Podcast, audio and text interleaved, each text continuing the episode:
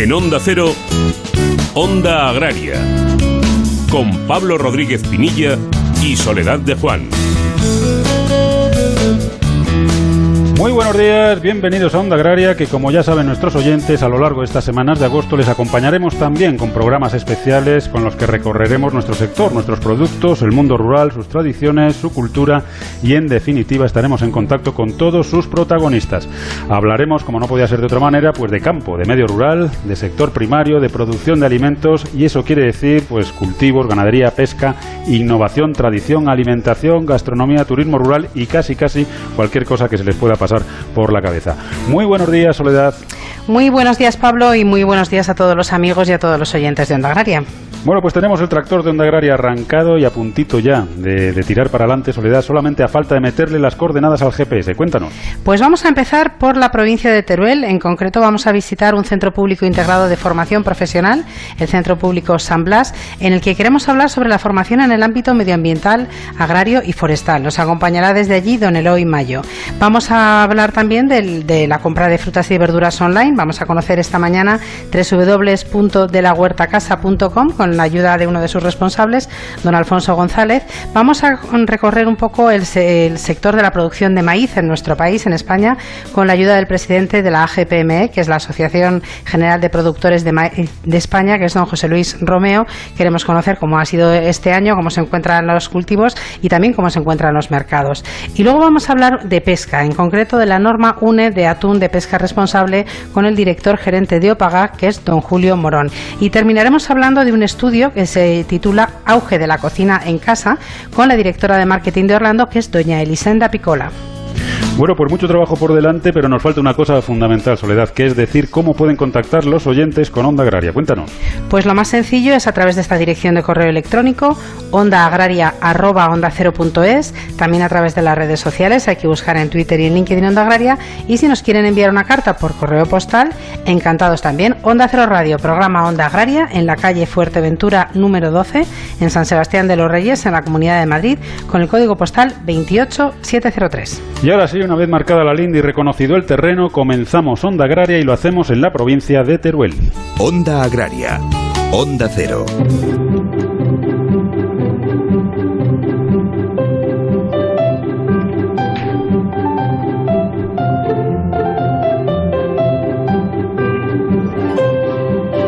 Bueno, pues llegamos a la provincia de Teruel, donde vamos a charlar sobre formación medioambiental y agraria, y lo vamos a hacer en uno de los centros referencia, el Centro Público Integrado de Formación Profesional San Blas, y lo vamos a hacer con su director, con Eloy Mayo. Eloy, muy buenos días, bienvenido a Onda Agraria. Hola, buenos días. Eloy, cuéntanos eh, un poquito por encima eh, ¿qué, labores desarrolláis en el centro en San Blas. Bueno, pues eh, somos un centro con una gran tradición. No en vano nacía en 1972 y después de distintas etapas hemos terminado siendo propuestos por el gobierno de Aragón para ser centro de referencia nacional y en estos momentos las eh, acciones o digamos la formación más importante que estamos realizando está relacionada con el mundo agrario, el mundo forestal, el mundo ganadero, el mundo medioambiental, en definitiva, como hacíais la presentación, todo ese conjunto de habilidades, tradiciones y buen gusto que tienen habitualmente la gente del interior, la gente del medio rural para explotar y aprovechar los recursos naturales de manera sostenible y eso es lo que intentamos transmitir pues ciclos formativos de grado superior y de grado medio y formación profesional básica todos de la familia agraria y también de la familia medioambiental y actividades físico deportivas en el medio natural. Eloy, ¿qué tal? Muy buenos días. Hola, eh, buenos días. Dentro de los distintos, de la distinta oferta formativa que tiene el centro, me gustaría que nos contaras con un poquito más de detalle, porque es verdad que, recorréis el ámbito agropecuario, también el ámbito ambiental, pero bueno, porque nos contaras los, grados que tenéis, porque también hay gestión forestal, realmente es muy interesante. Pues en estos momentos tenemos eh, una formación profesional básica de eh, trabajos forestales, tres ciclos de grado medio, uno de trabajos forestales y conservación en el medio natural, otro de agropecuaria en general y otro de actividades físico-deportivas. Y dos ciclos superiores, uno de gestión forestal y otro de seguridad y medio ambiente. ¿Cuál suele ser el perfil de los chavales que, entran a estudiar estos grados? Eh, ¿Son de la zona, más chicos que chicas, más chicas que chicos? Bueno, eh, evidentemente respecto al perfil masculino y femenino es mayoritario aún el perfil masculino, aunque en los últimos años se están incorporando muchas chicas, lo cual hace pues eh, un mayor grado de convivencia en el ámbito formativo y en el ámbito de lo que es eh, el espacio educativo, ¿no? el perfil de origen, bueno, pues mayoritariamente de la provincia, sí que tenemos un porcentaje superior de alumnos que provienen del medio rural, del conjunto de la provincia y también de provincias limítrofes, Guadalajara, Zaragoza, Castellón, Valencia. Es decir, eh, tenemos una tradición muy grande, una tradición que ha ido aumentando de acuerdo a cómo iban evolucionando las enseñanzas, pasando de la FP, primero capataces, después FP y por último los ciclos formativos.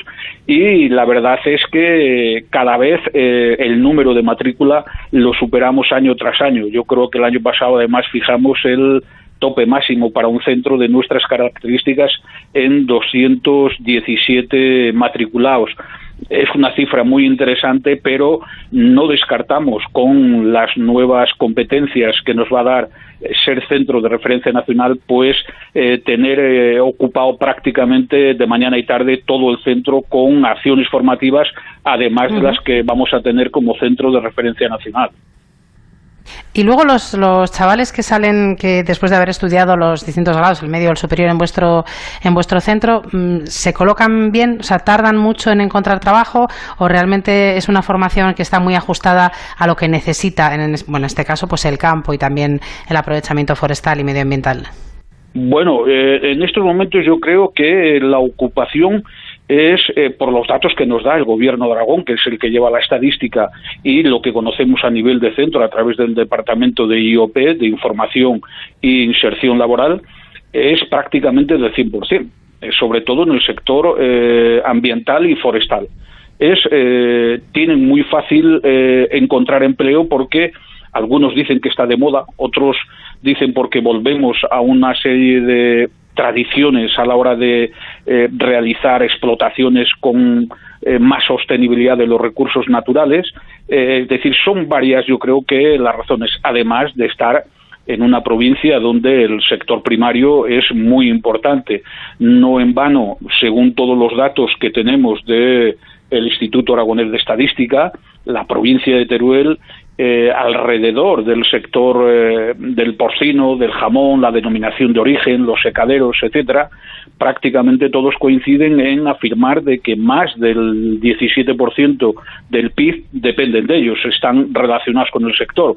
Bueno, son datos muy importantes. Recientemente, además, con el ciclo agropecuario hemos tenido eh, yo creo que un privilegio y es que vamos a implantar la FP dual que nos ha concedido el gobierno de Aragón y lo hemos acordado y negociado, yo creo que de manera muy satisfactoria con el clúster de porcino de Aragón y donde seis alumnos de FP Agropecuaria van a realizar lo que es eh, el sistema, el formato de FP Dual, es decir, un mes en el centro, un mes en la empresa. Y eso es un detalle muy importante que habla bien del compromiso de la juventud con el medio y, por otro lado, de unos flujos de empleo que se están vislumbrando muy importantes en el ámbito rural.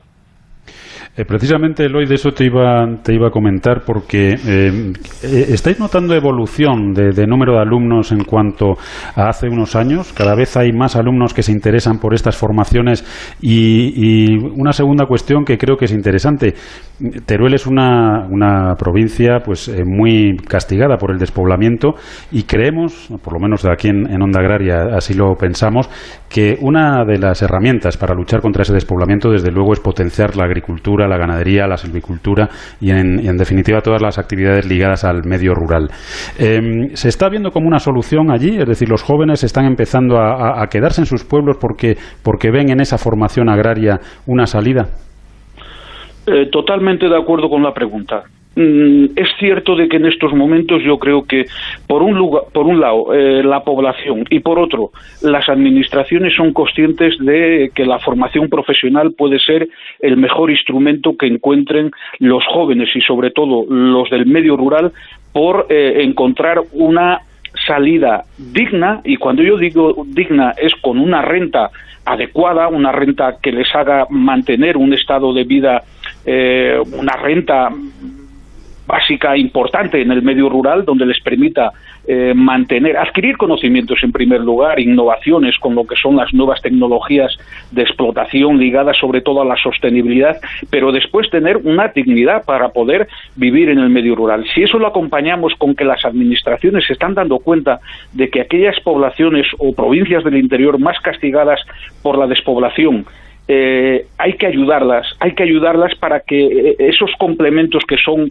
eh, lo que puede uno sacar por su autoempleo o porque se coloca en una empresa importante en el medio lugar, en el medio rural, asociada a la silvicultura, al medio ambiente, a la depuración de aguas, al porcino, al vacuno, a lo que es los pastos, el aprovechamiento de los pastos tradicionales, tradicionales, etcétera, eh, mm, repito, si las administraciones se dan cuenta y ponen medios después para complementar todo lo que es ese envoltorio que llamamos de eh, la renta agraria eh, comunitaria, quién la tiene que percibir, la dignidad de las administraciones en cuanto a educación, sanidad en el medio rural, pues es verdad de que está incrementándose el número de alumnos motivado por este tipo de circunstancias, lo cual yo creo que nos llena de satisfacción al conjunto de la sociedad, especialmente a nosotros que lo estamos eh, viendo y sufriendo de manera positiva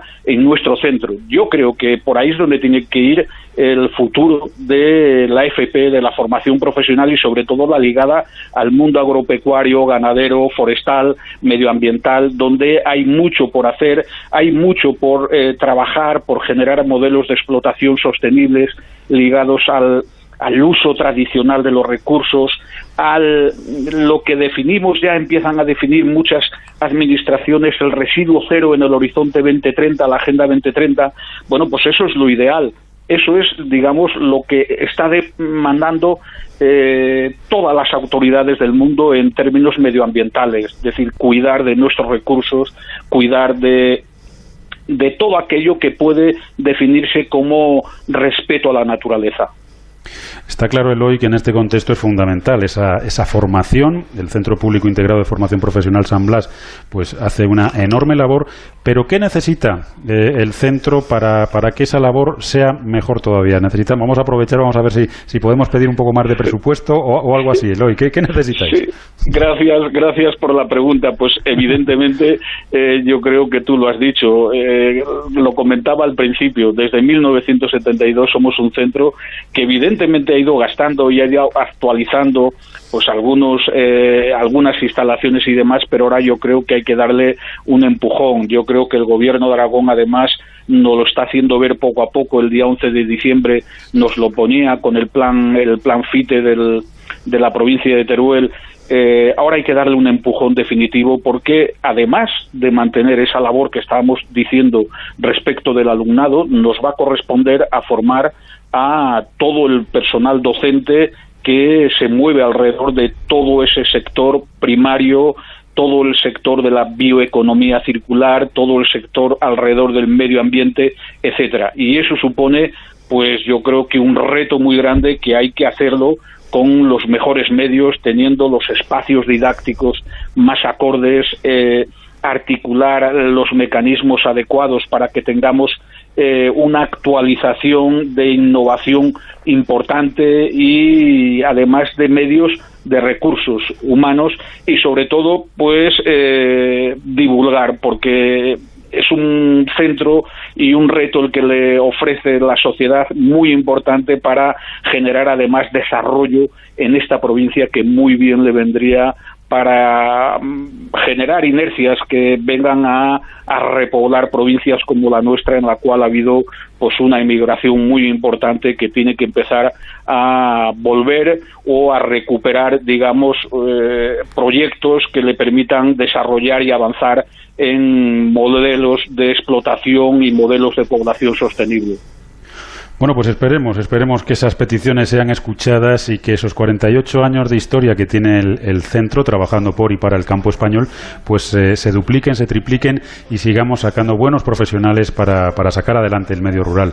Eloy Mayo, director del Centro Público Integrado de Formación Profesional San Blas, muchísimas gracias por habernos acompañado, pero sobre todo muchísimas gracias por la labor de formación que se hace desde el centro. Un saludo.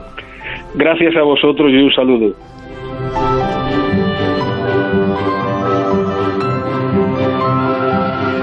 Pablo Rodríguez Pinilla y Soledad de Juan, Onda Agraria.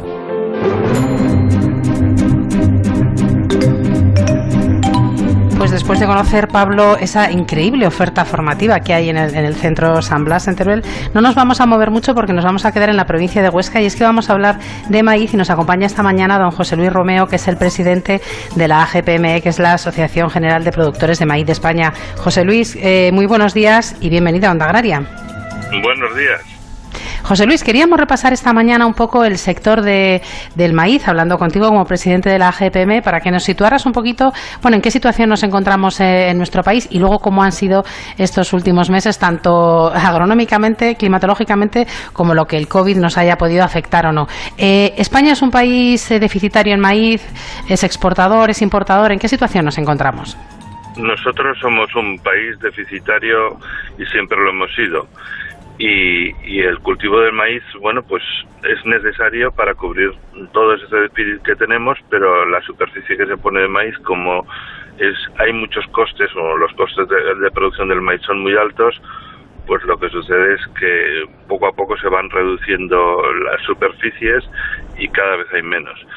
Este año ha sido un año yo creo que bastante bueno. Los maíces que se sembraron en el mes de marzo y en el mes de abril han ido muy bien. Los, los, los, los de primera cosecha, los maíces que te llegan a producir eh, pues 18.000 kilos o una cosa así, pues esos maíces han, están creciendo muy bien, se han sembrado a, tiempo, no ha habido fríos que los hayan retrasado y que los pongan amarillos como sucede otros años y, y, tiene una pinta estupenda. Luego, la zona donde se hace la segunda cosecha de maíz o las dobles cosechas de maíz, que es sobre todo la zona del Valle del Ebro, pues aquí lo que ha sucedido es que las cosechas se han retrasado más de lo esperado porque había ha habido lluvias al final, la gente ha corrido mucho para sembrar y, y, y, sí, la superficie es bastante grande.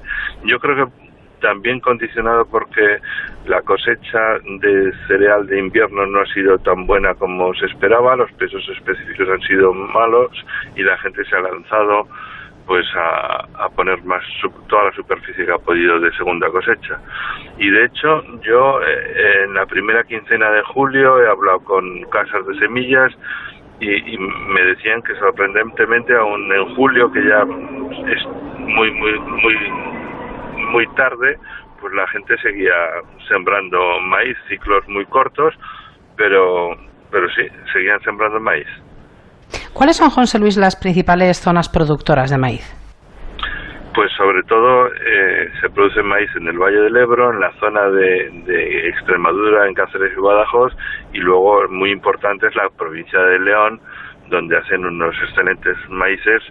Eh, bueno, pues en, eh, en, una gran superficie que tienen en, la zona de León. En, León, Palencia, sí, es una zona muy buena. Eh, José Luis, ¿qué tal? Muy buenos días. Buenos días. Em, eh, hace unas semanas la Comisión Europea pues, nos sorprendió a todos eh, porque, bueno, yo creo que no nos puede dejar tranquilos. Entonces, de vez en cuando, cuando parece que estamos un poco más tranquilos, nos da un zasca. La Comisión Europea presentó sus, sus estrategias, la estrategia del campo a la mesa y la estrategia sobre biodiversidad. Eh, ¿Qué opinión tienen los productores de maíz sobre lo que en principio es una propuesta y que después habrá que, bueno, pues debatir políticamente y llegar a unas conclusiones? Pero de momento ya se sabe por dónde van los tiros y qué es lo que quiere hacer la Comisión Europea. Vamos a ver, para nosotros esto pues pinta muy negro porque el aplicar restricciones al uso de fitosanitarios, al uso de fertilizantes, eh, todo y bueno, ya, ya estaba recortado todo el tema de la biotecnología, que es imposible acceder a la misma, pues es, es un, un hándicap para, para poder seguir adelante con nuestros cultivos.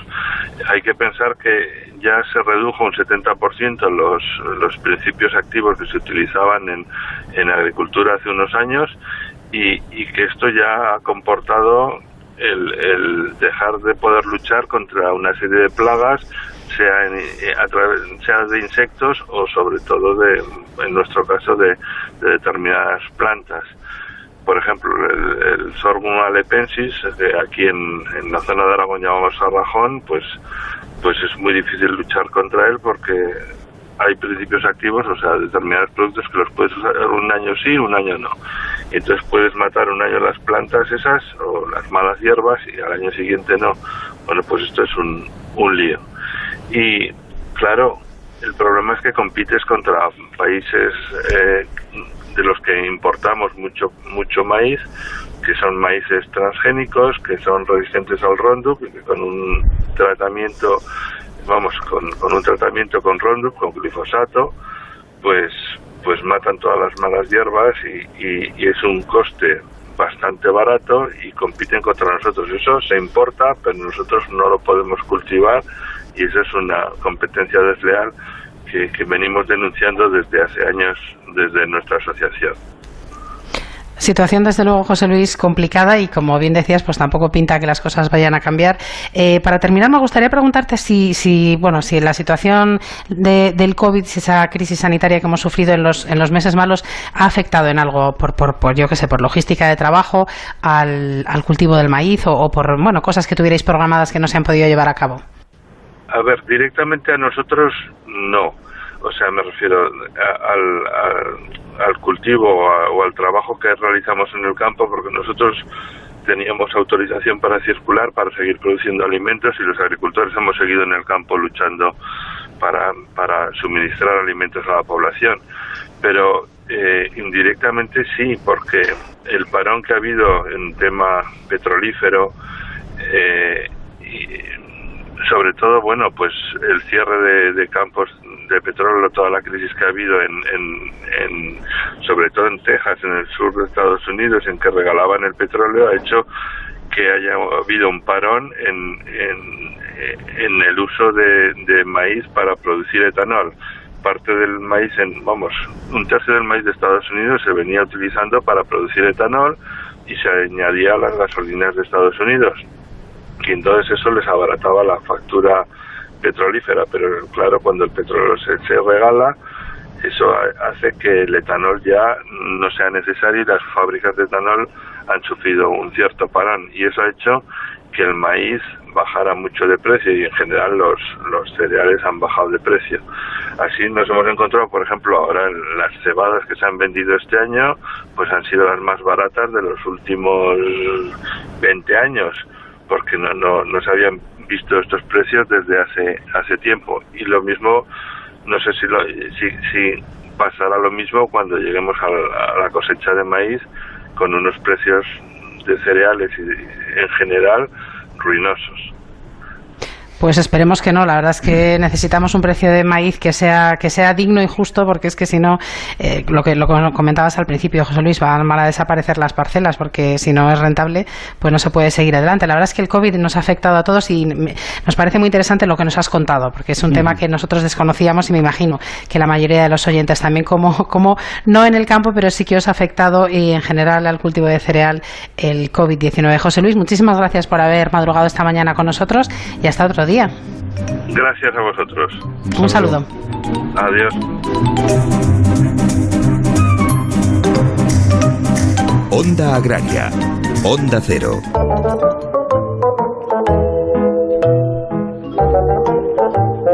Bueno, pues ya saben que están escuchando Onda Agraria, que están en Onda Cero y que hasta las 8 de la mañana, sí, han escuchado bien, de 7 a 8 de la mañana les acompañamos hablando de campo y hablaremos también un poquito de mar. Y tenemos también curiosidades, Soledad, como, como la que te voy a contar, que además yo creo que es una curiosidad, pero es una curiosidad de actualidad. Y es que los insectos que propagan la silella fastidiosa viajan más de lo que se pensaba.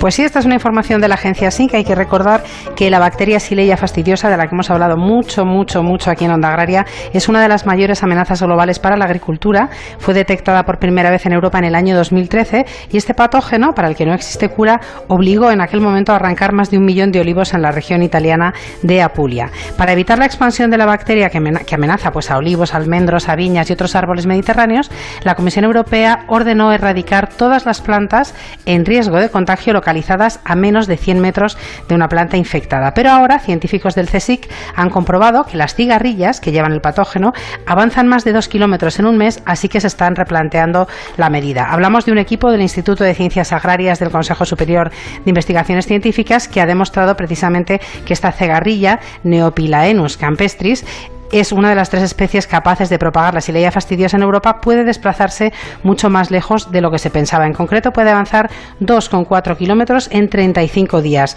desde olivares a pinares limítrofes, por ejemplo. Sobre la base de este trabajo, lo que va a hacer la Comisión Europea, lo que ultima la Comisión Europea, es un importante cambio de criterio en el protocolo de la lucha contra la silella, una modificación de la normativa que recortará el área de erradicación de 100 a 50 metros en torno a un árbol infectado y permitirá replantar especies arbóreas en zonas afectadas que lleven dos años libres del patógeno. Bueno, entre otras cosas, cuestiones que los productores ya demandaban, ¿no? El no, el no arrasar una, una parcela eh, por tener un brote, sino ser un poquito más, bueno, pues más permisivos e ir viendo un poco cómo, cómo evoluciona. En fin, estaremos muy atentos a, cómo pues, va, va, evolucionando esta, esta plaga, que, que, bueno, ya se ha dicho que acabar con ella no se va a poder, pero que lo que hay que aprender es a, a convivir, y es yo creo lo que estamos empezando a hacer. Y lo que vamos a hacer ahora, Soledad, si te parece, es tomarnos un cafetito un cafetito de un minuto y volvemos aquí en, en Onda Agraria para la segunda parte del programa. Pablo Rodríguez Pinilla y Soledad de Juan, Onda Agraria. Frescalor. Es tener que abrigarse para disfrutar de los cielos estrellados y darte un baño refrescante bajo una cascada espectacular. Frescalor es Teruel. Ahora, más que nunca. Cuando confías en Securitas Direct, cuentas con protección total, dentro y fuera de casa, con miles de profesionales de seguridad especializados en situaciones de robo y emergencia, con la compañía de alarmas en la que más personas confían, la más recomendada y los clientes más satisfechos. Securitas Direct, expertos en seguridad. Llama ahora al 945 45 45 o calcula online en securitasdirect.es. Onda Cero Madrid 98.0 Gente Viajera te invita a viajar. Gente Viajera. Participa en el concurso de las mejores fotografías viajeras y podrás conseguir fantásticos viajes. Por ejemplo, viajar con tu familia al Gran Hotel Peñíscola, número uno en turismo familiar. Turismo de Galicia te invita a alojarte en un faro, un hotel de ensueño con vistas al Atlántico. Viajar con Globalia, Air Europa, a cualquier destino de sus rutas nacionales o disfrutar de dos noches en cualquier hotel de España de Accor Hoteles de las marcas Novotel, Ibis o Mercure. Envía una foto de uno de tus viajes con tus datos personales a genteviajera.ondacero.es. Este año también podrás subir tus fotos y textos a las redes sociales. Cita a Gente Viajera y utiliza la etiqueta hashtag concurso Gente Viajera. ¡Suerte! y gracias por viajar con nosotros.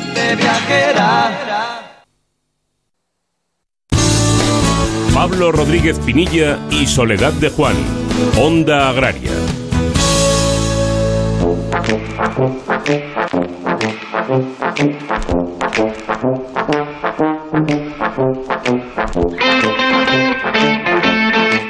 Bueno, pues ya estamos de vuelta. Recuerden que están escuchando Onda Agraria, que les vamos a acompañar hablando de campo y de mar aquí en Onda Cero, pues hasta las 8 de la mañana, Soledad. Y ahora vamos a charlar sobre una cuestión que durante el confinamiento se ha demostrado que está en auge y que va a más, que es el comercio online.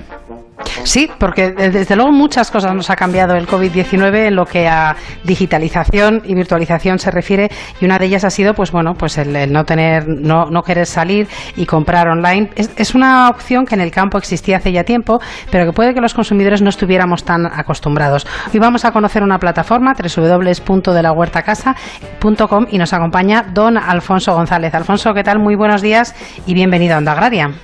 Muy buenos días, muchas gracias. Buenos, días, Alfonso. Alfonso, de la huerta, de la huerta casa, ahora vamos a comentar cómo, cómo y qué podemos eh, adquirir los consumidores, pero ¿dónde se sitúa esta huerta? Nosotros estamos en la huerta que compone todo el Parque Regional del Sureste, que es la Vega de San Martín de la Vega, Cienpozuelos y Aranjuez. Una zona, desde luego, dentro de la Comunidad de Madrid, o sea, la zona más agrícola por excelencia y con productos de, de excelente calidad. ¿Cuándo nace esta www.delahuertacasa.com? Bueno, pues mira, nosotros nacemos porque somos un, grupo que nos dedicamos a, hacer bodas. Entonces, durante el confinamiento, pues como ya sabéis, casi todas las empresas que nos dedicamos a bodas y catering, pues hemos visto mermados nuestros ingresos porque todo el mundo pues ha preferido casarse el año siguiente, ¿no? Entonces, nosotros teníamos ya una huerta para consumo propio en nuestros restaurantes y bueno, pues viendo que esto era una debacle, pues decidimos cultivar las 30 hectáreas que tenemos del producto autóctono que es eh, la alcachofa, el tomate, la fresa y bueno, pues aparte ya pues el calabacín, todos los productos que todos conocemos de huerta, ¿no? Y de ahí surge la idea, ¿no? ¿Y cómo, en qué, en, qué formatos eh, vendéis a los clientes? Eh, ¿Hacéis packs o, es, ¿cómo, qué, puede comprar? Yo ahora entro, bueno, yo tengo la página abierta, te he de decir, ¿no? Pero yo entro en vuestra, en vuestra página web y ¿qué es lo que puedo comprar? Sí, sí. Bueno, pues nosotros hemos preparado tres cestas, depende del tipo de, de familia para familias más grandes hay una cesta de 15 kilos donde el producto viene mezclado. Nosotros dejamos una posibilidad a la gente para que elija lo que lo que desea de todos los artículos que tenemos. Y luego pues hay una cesta de, de 8 kilos y de 6 pues dependiendo del tipo de familia pues así compra la gente. ¿Y habéis notado que los consumidores, porque es verdad que la venta online de, e incluso este, este tipo de, frutas y hortalizas también nació hace tiempo, pero quizás eh, al final, como seguíamos yendo al supermercado, no, no cambiábamos mucho el chip. Sin embargo, yo creo que, que esta forma de comprar y esta forma de hacer un montón de cosas, porque hemos aprendido a estudiar, a examinarnos, a trabajar, todo lo hemos hecho online, puede suponer un buen momento, aparte de para vosotros eh, que os dedicabais a otra cosa, aunque tuvierais también la parte agrícola, eh, pues para cambiar definitivamente la forma de comprar de muchas personas que quieren un producto a lo mejor más fresco o que quieren elegir directamente de esta forma y que les llegue a casa. Sí, sí. Bueno, nosotros lo que hemos visto, lógicamente, es que después del tema del COVID, pues hay como una, bueno, ya antes también existía, ¿no? Pero ahora más una cultura por lo natural, ¿no? Por lo, lo recién cortado, el, lo que se llama el, la gastronomía de proximidad, ¿no? El artículo kilómetro cero, ¿no? Entonces sí que es verdad que la gente pues ha desarrollado pues una, una gana loca de comprar directamente el producto pues donde ve que, se cultiva de una forma más o menos saludable, que no se echan mucho pesticida. Y luego también, pues a la hora de comprar, pues, mm, pues con el tema del COVID, entre las mascarillas, las colas, que si uno puede pasar, que si otro no, pues la gente ha desarrollado mucho el, el, tema de Internet. Entonces nosotros, pues, fundamentalmente nuestro mercado es, aunque estamos abriendo ahora tiendas eh, de calle, sí que es verdad que el principal comercio que tenemos es, es vía Internet. Alfonso, nos comentabas que, vuestra eh, actividad inicialmente es el catering y, la celebración de eventos, de bodas. Eh, y bueno, un poco viendo cómo ha evolucionado la situación, pues os habéis lanzado a, esas 30 hectáreas pues a, cultivarlas y a producir pues estos productos de máxima eh, calidad. ¿Esto es una iniciativa que viene ya para quedarse o cuando vuelva a funcionar el catering y las bodas, pues aparcáis la iniciativa? No, no, no, la verdad es que viene para quedarse. Ya te digo que nosotros teníamos ya una huerta más pequeñita para, para nuestro, nuestro consumo ¿no? de, nuestros sitios. Llevamos ya varios años con este concepto. Pero a raíz, o sea, viene para quedarse, porque la verdad es que la vida del campo es muy bonita, cultivar y ver cómo nacen los productos es algo muy, muy bonito, el poder eh, tener distintas opciones, pues por ejemplo a la hora de plantar tomates, ¿no? Eh, pues hacer tres o cuatro gramas de tomate y ver cómo se van desarrollando y van saliendo lo que tú quieres, pues es algo muy bonito y nosotros vamos a seguir con ello, ¿eh? Vamos a seguir con ello fuerte, vamos. Alfonso, veo en vuestra página que aparte de lo que son eh, frutas y hortalizas, también tenéis eh, otra variedad de cosas. Estoy viendo un yogur líquido, por ejemplo. Sí, pues la verdad es que lo que hemos hecho es asociarnos con productores que, que hacen las cosas de una forma natural, que no utilizan conservantes, aditivos, y entonces pues hemos, hemos hecho un grupo de gente que fabrica cosas en esta zona muy buenas, por ejemplo el tema de los lácteos, que se hace en Móstoles, una empresa que lleva más de 50 años trabajando los lácteos de forma totalmente artesanal, eh, también trabajamos el queso, una empresa de Tiempo Zolos que tiene el, el premio al, al, mejor queso del mundo, ¿no? Durante dos años. Y, y, bueno, vamos buscando productores que cultivan de esa manera por esta zona. Entonces, los productos que no tenemos nosotros, pues lo, los trabajamos de ellos. Entonces, hemos creado como una plataforma de productores. ¿Y cómo es la forma? ¿cu ¿Cuánto tardáis en llevar el producto a casa? Pues de un día para otro. La gente hace el pedido y al día siguiente lo tiene en su casa. Tenemos vehículos propios, todos refrigerados. Uh -huh. Y ya te digo, haces el pedido ahora y mañana pues lo tienes en casa. Nos amoldamos al horario que nos da el cliente. Se pregunta pues si quiere que le sirvamos por la mañana, por la tarde y hacemos nuestras rutas y ya te digo, un día para otro pues eh, como mucho 48 horas, pero normalmente ahora pues de un día para otro lo tienen. Y recuérdanos el nombre de la página web en la que tienen que entrar los oyentes que nos estén escuchando. Pues la página web es www.delahuertacasa.com. Bueno, yo además, Alfonso, eh, sí que quería aprovechar porque yo me imagino que 30 hectáreas de, de hortícolas dan trabajo. Eh, habéis tenido que contratar gente, me imagino, de la zona para, pues para sí. poner todo esto en marcha, sí, ¿no? Sí, la verdad es que hemos contratado pues del orden de 40 personas, más o menos, que estamos ahí, pues, pues fíjate con lo difícil que dar trabajo en esta época, pues lo hemos conseguido, ¿no? Dar trabajo a más gente y, y hay unas 40 personas involucradas en este tema, ¿no? También hemos reciclado gente de, por ejemplo, nuestros comerciales que se dedicaban a vender bodas, pues ahora venden productos de, de huerta, ¿no? O sea, nos hemos ido reciclando todo porque nos hemos, lógicamente esto ha sido un palo y nos hemos quedado con poco trabajo, ¿no?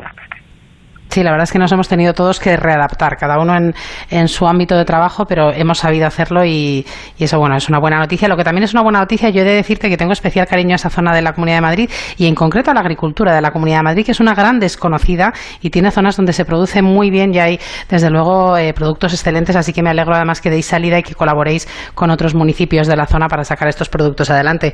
Eh, Alfonso, muchísimas gracias por haber estado con nosotros esta mañana. Os deseamos todo el éxito del mundo y también para los consumidores, por supuesto, que desde luego será una alegría poder recibir estos productos. Y nada más, espero que el año que viene, de todas maneras, haya muchas bodas y volvamos a la normalidad. Muchas gracias. Muchísimas gracias a vosotros por la entrevista. Muchas gracias. Un saludo, Alfonso. Un saludo, gracias. Adiós. Pablo Rodríguez Pinilla y Soledad de Juan. Onda Agraria.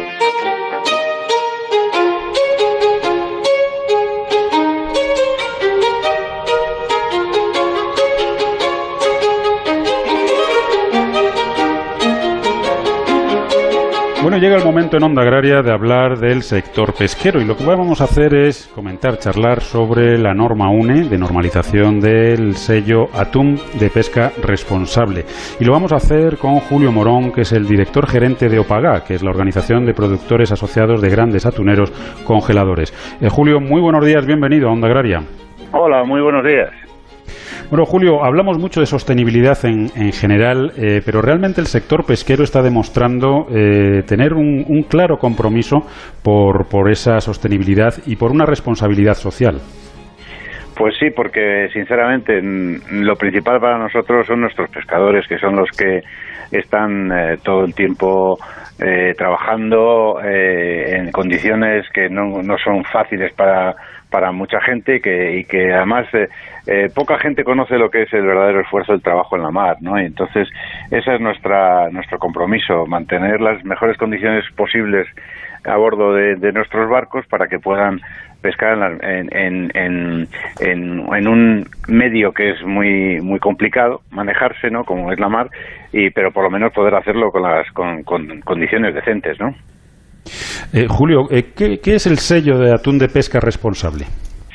Pues es una certificación que en este caso la estamos haciendo con Maenor, eh, que destaca cinco cosas fundamentales, que son que primero es una actividad que está controlada con, según los, los, la, la, regulación de la Unión Europea y del sistema de control que tiene la Secretaría General de Pesca Marítima Española. Segundo, que tiene un control sanitario para que el producto que cogemos eh, esté en las condiciones requeridas por los reglamentos también comunitarios. Tercero, que tenemos una seguridad marítima porque los barcos están eh, construidos eh, y clasificados de acuerdo con las normas fundamentales, ¿no? Como pasa con los aviones, en que usted no se montaría en un avión que no estuviera en, en, IATA, ¿no? Pues aquí lo mismo. Eh, los barcos tienen que tener unos mínimos de seguridad, aparte de tener unos seguros de categoría para poder eh, cubrir las eventualidades, ¿no? Pues como pueden ser accidentes, etcétera. Después tenemos un compromiso con las buenas prácticas de, para reducir nuestro impacto en el ecosistema y por último y lo más importante es que recogemos todo lo, lo previsto en el, en, el, en el convenio 188 de la OIT de trabajo en la mar para que los marineros tengan sus contratos eh, en regla y cobren eh, los, los mínimos posibles que, que, marca la legislación internacional, ¿no? ¿Y cómo se va a distinguir este, este atún? Yo me imagino que cuando se vaya a la pescadería, de alguna forma podremos eh, saber si, si, ese atún que queremos comprar pues es un atún de pesca responsable o, o no lo es. ¿Va, ¿Va, a haber algún sello, algún, algún distintivo? Sí, sí. Eh, eh, AENOR eh, certifica la cadena de custodia de aquellas conserveras que quieren utilizar el atún certificado de nuestra flota y lo hace por medio de un reglamento particular que tiene AENOR y por el cual podemos ir a un supermercado y, diferenciar claramente que pone AENOR atún de pesca responsable con, la etiqueta AENOR. Y esta marca requiere no solamente que el el atún que se enlata eh, esté certificado eh, con la norma UNE eh, que acabo de comentar, sino que además también esté en un proceso de mejora de pesquería que también es que es la parte para completar lo que es la sostenibilidad tanto la social como la medioambiental. Eh, mm, hemos visto, eh, Julio, cómo las, las, cadenas de distribución en muchos casos pues eh, decantan el, comprar una serie de productos, incluso terminan obligando a los productores a dejar de producir un tipo de producto porque los consumidores buscan otro tipo. Me estoy refiriendo concretamente a los huevos, ¿no? donde los huevos en batería prácticamente pues cada vez es más complicado encontrarlos y pues tienes los de suelo o, camperos o cualquier otra categoría. En el caso del, atún, eh, ¿sería posible hacer algo parecido? Es decir, que, al final el consumidor empujara a las grandes cadenas de distribución a que, bueno, pues, pues solamente se vendiera atún de pesca responsable. Pues eh, ese, sería nuestro sueño, ¿no? Porque sinceramente la garantía que da el sello de AENOR pues eh, no lo da nadie no eh, frente a eso que tenemos en los mercados en los supermercados principalmente que el atún está considerado como un, producto de oferta que hay veces que se, que se vende incluso por debajo del producto del, precio de producción y, y que sirve eh, y que viene de, sitios tan remotos como pueda ser de la China, ¿no? Y de barcos eh, eh, asiáticos que, que, en muchos casos las condiciones laborales pues no tienen distan muchísimo de, lo que pueda garantizar nuestra flota y esa esa sería nuestro nuestro gran esperanza que el que el atún que se consume pues que, esté todo con una cierta garantía porque me imagino que a nadie le apetece comer igual que pasó con los balones de, de fútbol de ciertas marcas o las o las camisetas no pues que a nadie le apetece que, que cuando vea cómo es una lata de atún piense que, que está que este atún ha sido capturado en un barco donde no se respetan los derechos humanos donde hay problemas eh, laborales donde no se garantiza la, la salud de, la, de, los tripulantes y donde, como ha ocurrido hace poco, que hemos visto incluso en épocas de pandemia, pues incluso se les ha enterrado en la mar a, tripulantes de, un barco chino, ¿no? Que, que murieron de COVID y pues eh, directamente pues los, los botaron al mar, ¿no? Y entonces eso es eso es algo que, que yo me imagino que el consumidor cuando lo conozca pues esperemos que reaccione. Eh, Julio, ¿qué tal? Buenos días. Quizás aquí también eh, tenemos todos, y me refiero tanto al sector como a los medios de comunicación, como en general la sociedad, pues la mm, eh, pues el deber de comunicar todas estas cosas, ¿no? De conocer cómo, cómo puede ser eh, la pesca responsable, de lo que hay detrás, delante, para realmente poder elegir y poder exigir y poder pedir este tipo de este tipo de productos, tanto en pesca como en carne, como en hortalizas, como en todo, ¿no? Quizás nos queda todavía ese sprint final de comunicar y que sepa el consumidor qué es lo que quiere realmente y que lo busque. Sí, porque además eh, se da la, particularidad de que así como en otros productos sabemos de dónde vienen, ¿no? Con el etiquetado que existe, e incluso en las pescaderías cuando se va tiene todo perfectamente etiquetado, se sabe de qué zona viene, de, qué tipo de arte se ha capturado, etcétera. En, la, en la conserva de atún, pues tiene una exención que, que, viene, que data de un reglamento comunitario de los años 90, que todavía no se ha actualizado, y por el cual no puedes saber de dónde, quién lo ha pescado. Pueden decirte a lo mejor la zona en la que se ha pescado, pero una zona FAO que quiere decir medio océano Atlántico a lo mejor o algo así, pero no, no vas a poder saber. Entonces yo creo que las marcas que apuesten por una trazabilidad completa, como las que están certificándose con AENOR, pues van a tener una ventaja frente a esa, ante esa demanda de los consumidores que en cuanto conozcan esto bien en detalle, pues me imagino que van a decantarse, como así lo ha demostrado además un estudio que hemos hecho hace poco con Deloitte, en el cual se, la mayoría de, las, de los eh, entrevistados, pues eh, evidentemente estaban dispuestos a pagar un poquito más si hiciera falta, pero con, con, para un producto con garantías, ¿no? Bueno, pues no nos queda más que dar la enhorabuena, desde luego, al sector pesquero en general y, al atunero en, particular sobre este, este sello, esta certificación de atún de pesca responsable, que dicho sea de paso, el consumidor ahora tiene realmente que, valorar y tiene que buscar, ¿no? Porque ese es el, paso definitivo, ¿no? El ir echando del mercado a esos atunes que no merecen estar en nuestra cadena alimentaria. Julio Morón, director gerente de Opagac, muchísimas gracias por habernos acompañado y hasta otro día. Muchas gracias y gracias por esta difusión. Muy amable.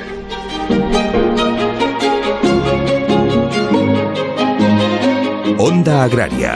Onda Cero.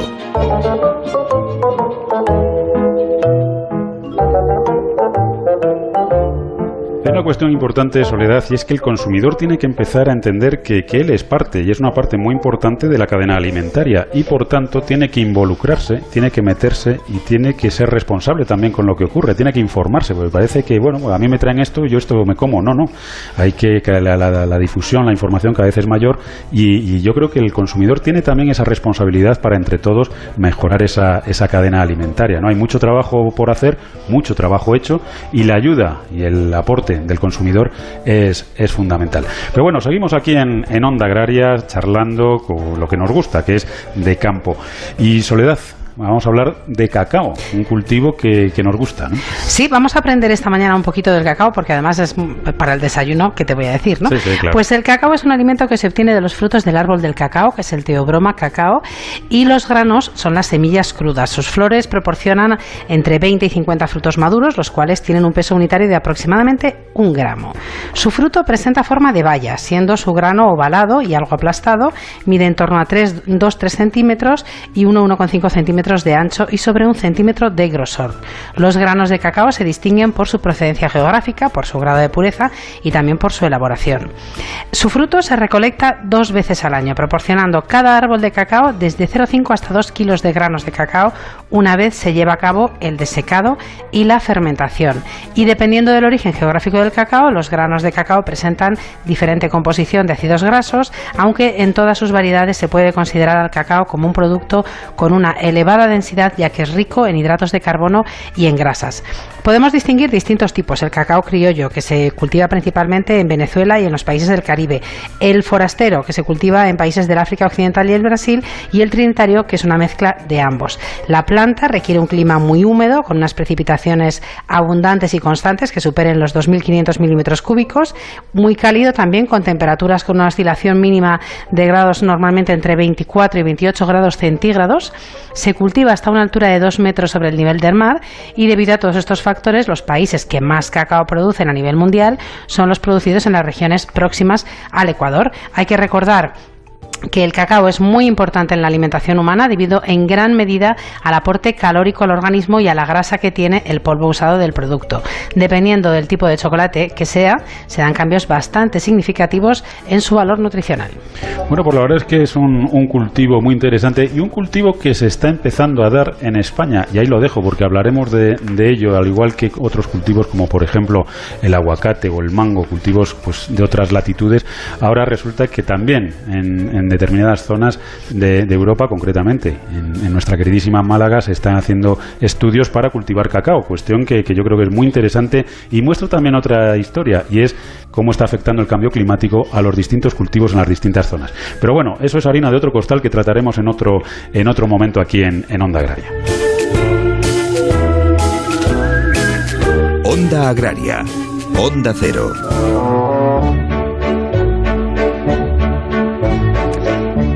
Y esta mañana, Pablo, queremos conocer también los resultados, las conclusiones de un estudio, el estudio Auge de la cocina en casa, realizado por Orlando y que eh, ha analizado precisamente pues cómo han cambiado nuestros hábitos. Queremos conocer realmente si han cambiado tanto como pensamos. Nos acompaña la directora de marketing de Orlando, que es doña Elisenda Picola. Elisenda, muy buenos días y bienvenida a Onda Agraria. Hola, buenos días. Bueno, ¿cuándo surge eh, este estudio? Pues la verdad es que lo hemos ah, realizado justo ahora en, el mes de junio, porque lo que habíamos detectado desde Orlando es que precisamente en estos meses de confinamiento hemos cocinado más que nunca. Y al final lo que el, estudio nos viene a, confirmar es precisamente esto, que los españoles se han volcado en la cocina como medio de entretenimiento y al final nos ha ayudado mucho a pasar estos meses que hemos tenido sin duda difíciles de pasar durante el confinamiento.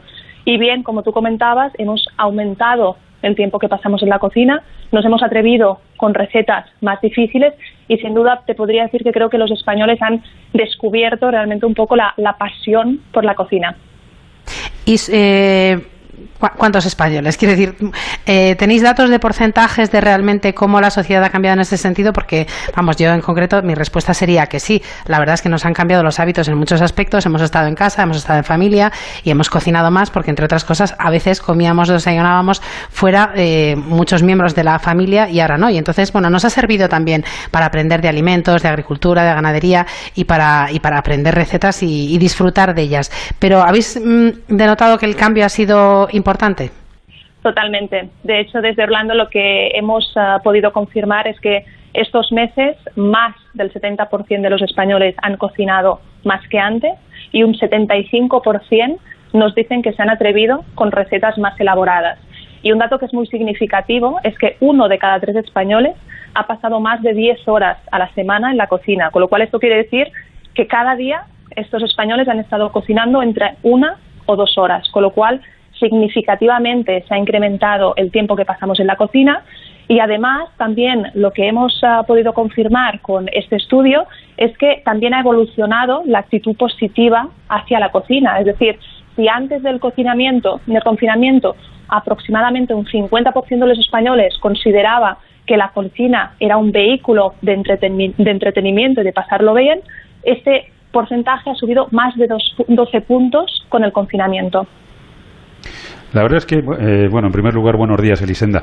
Eh, buenos yo días. Creo que es una muy buena noticia el que se, se vaya cocinando más en, casa. Lo triste es que haya tenido que ser como consecuencia de, esta dichosa pandemia, pero es muy buena noticia, desde luego, que, cocinemos más y que los niños, los más jóvenes de la casa, se acostumbren a ver cocinar, porque yo creo que ahí es donde realmente se aprende y se, se, echa en falta cuando no lo tienes y te obliga a seguir aprendiendo.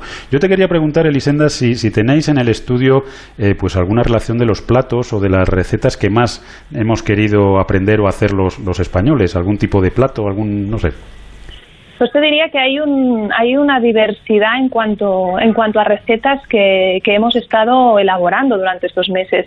Y la verdad es que desde Orlando lo que hemos confirmado es que desde paella, que ha sido uno de los platos que más hemos cocinado, hasta croquetas, pastas o pizzas, que yo creo que al final la cocina mediterránea es una cocina versátil, que tenemos muchos platos distintos dentro de nuestro repertorio y la verdad es que lo que hemos aprovechado también es para probar nuevas recetas y para atrevernos un poco con, distintas variedades y con distintos ah, tipos de plato durante estos, meses. Eh, Elisenda, cuéntanos qué es eso del aplauso de manoplas. Cuéntanos. Pues la verdad es que Aplauso de Manoplas es la, campaña de Orlando que hemos ah, lanzado justo también ahora en el mes de junio, también aprovechando con el desconfinamiento y al final es un aplauso precisamente a todas aquellas personas que han estado cocinando más que nunca estos meses durante la situación de confinamiento, porque al final también tiene mérito haber estado todos estos, todos estos meses en casa, haber estado horas cocinando, horas en familia, entreteniendo a los hijos y desde Orlando precisamente lo que queremos dar es este humilde reconocimiento, este aplauso a todas aquellas personas que durante horas han estado en casa y además han encontrado en la cocina un entretenimiento perfecto para poder aliviar y suavizar un poquito estos meses. Sí, la verdad es que ha sido ha sido duro y bueno, sí, es un aplauso más que más que merecido. No sé si también, eh, bueno, eh, en función de, de, la edad de las personas eh, ha sido distinto, pues la, forma de cocinar o los platos que hacían o no habéis entrado en ese en ese análisis. Sí, también tenemos algunos, uh, algunos detalles. Es, uh, es curioso, ¿no? Porque entre las personas más jóvenes pues han destacado más platos, quizás yo diría relacionados con la pasta o con, o con la pizza. Y en cambio, cuando vemos rangos de edad, ¿no? Pues uh, a partir más o menos de los 50 años, nos hemos volcado más ¿no? a cocinar recetas más tradicionales, con lo cual también en función de la persona, en función de la edad, en función de los gustos, nos ha cambiado un poco la receta en que hemos invertido más, uh, más tiempo a cocinar. Bueno, es curioso, pero la verdad es que es una situación complicada y dura que hemos vivido, pero que de la que tenemos que sacar también la parte positiva. Y bueno, eh, en este caso, pues el, el, cocinar, el pasar más tiempo en casa y en familia, pues yo creo que ha sido bueno para todos y muy interesantes los resultados y las conclusiones que habéis obtenido en este estudio Auge de la cocina en casa. Elisenda, muchísimas gracias por haber madrugado con nosotros esta mañana y hasta otra ocasión. Muchísimas gracias a vosotros. Adiós, Juan, pásalo genial. Ah, qué suerte el vecino que se vaya de vacaciones. Anda, ¿y esa placa de Securitas Direct? Se ha puesto una alarma antes de irse. Pues es buena idea. Yo debería hacer lo mismo para irme tranquilo. Confía en Securitas Direct. Ante un intento de robo o de ocupación, podemos verificar la intrusión y avisar a la policía en segundos. Securitas Direct. Expertos en seguridad. Llámanos al 945 45 45 o calcula online en securitasdirect.es.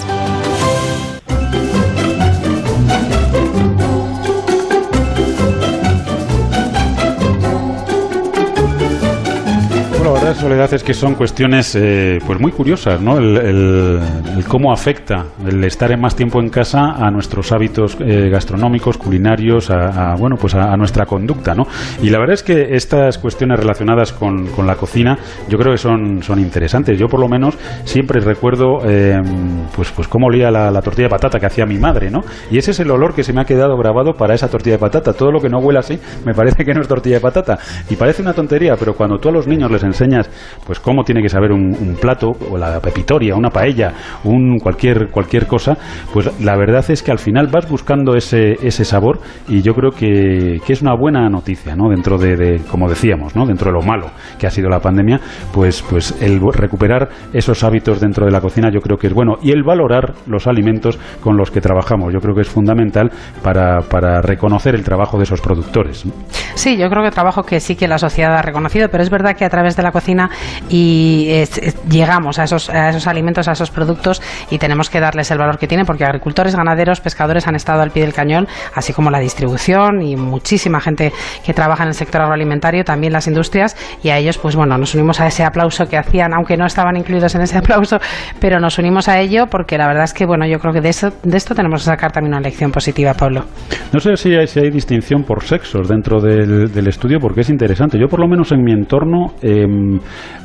amigos y compañeros cocinan más que sus parejas. Y, no lo sé, eso también es a lo mejor digno de estudio. Lo mismo durante la pandemia, pues esa tendencia ha cambiado, ¿no? Y hay, hay personas pues que no les llama la cocina y sin embargo se han lanzado a, hacer sus platos favoritos, ¿no? No lo sé, pero bueno, en cualquier caso son, son cuestiones interesantes y cuestiones todas ellas relacionadas con, con el agro, con la producción eh, agraria, agroalimentaria, con esa agricultura, esa ganadería y ese, y ese pescado. Así que Soledad, aquí seguiremos hablando de, de campo y, cuéntanos, porque mañana, domingo, seguimos aquí de 7 a 8 en Onda Cero, en Onda Agraria, pues hablando de campo y de mar. Pues sí, muy brevemente te voy a contar que vamos a hablar de la problemática de una alga invasora en el Golfo de Cádiz, también de una granja de insectos, un tema muy interesante que seguro que nos llama muchísimo la atención. Hablaremos del comercio de cereales, hablaremos del tinto de verano y también conoceremos una experiencia enoturística única, buscar, buscar oro en la orilla del Jamuz. Bueno, pues todos esos serán los ingredientes con los que mañana cocinaremos a fuego lento aquí en, en Onda Agraria. Ya saben, de 7 a 8 de la mañana. No se nos vayan a adelantar, que mañana no estamos de 6 a 7, estamos de 7 a 8 como todo el mes de, de agosto. José Luis Gómez estuvo en el control técnico a los mandos de la cosechadora. Soledad, que pases un buen sábado y hasta mañana. Pues sí, un feliz sábado para todos y hasta mañana que seguiremos, como bien dices, hablando de campo, de producción de alimentos, de medio ambiente y de todo lo relacionado con nuestros pueblos y el medio rural. Y mientras tanto, ya saben que Onda Agraria es el programa para los que trabajan en el campo y para aquellos a los que les gustaría hacerlo. Nos vamos y recuerden que estén donde estén, díganlo. Yo escucho Onda Agraria. Les esperamos mañana domingo de 7 a 8 de la mañana aquí en Onda Cero, en Onda Agraria, para seguir hablando de campo y de mar.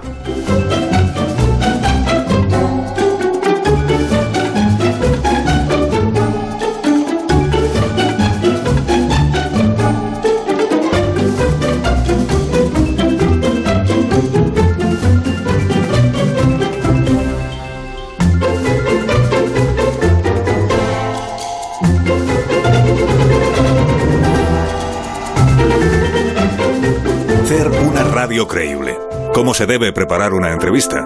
¿Cómo crear nuevos formatos en la radio? El mundo tiene preguntas. Sé tú la respuesta. Inscríbete en el máster de radio de Onda Cero y Universidad Nebrija. Entra en nebrija.com. Nos vemos en Universidad Nebrija.